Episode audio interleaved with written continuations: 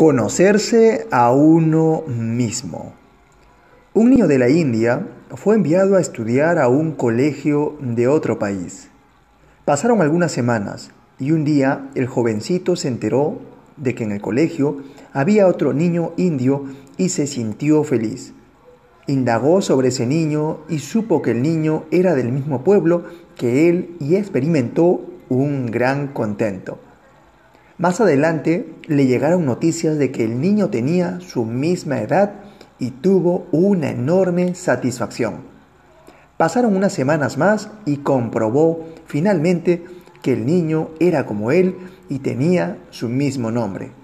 Entonces, a decir verdad, su felicidad fue inconmensurable. Y ahí termina este brevísimo podcast. Reflexión. No hay mayor gozo en este mundo que el de conocerse a uno mismo. Sí, no hay mejor gozo que encontrarse a uno mismo, con los mismos gustos, intereses, el mismo nombre, los mismos deseos, entre otras cosas. No hay mayor felicidad. Así que, ¿qué esperas? No estás muy lejos de encontrar a alguien como tú, debido a que está ahí cerca. Simplemente descúbrete, haz las cosas y conócete a ti mismo. Bueno, sin nada más, nos vemos hasta el siguiente podcast.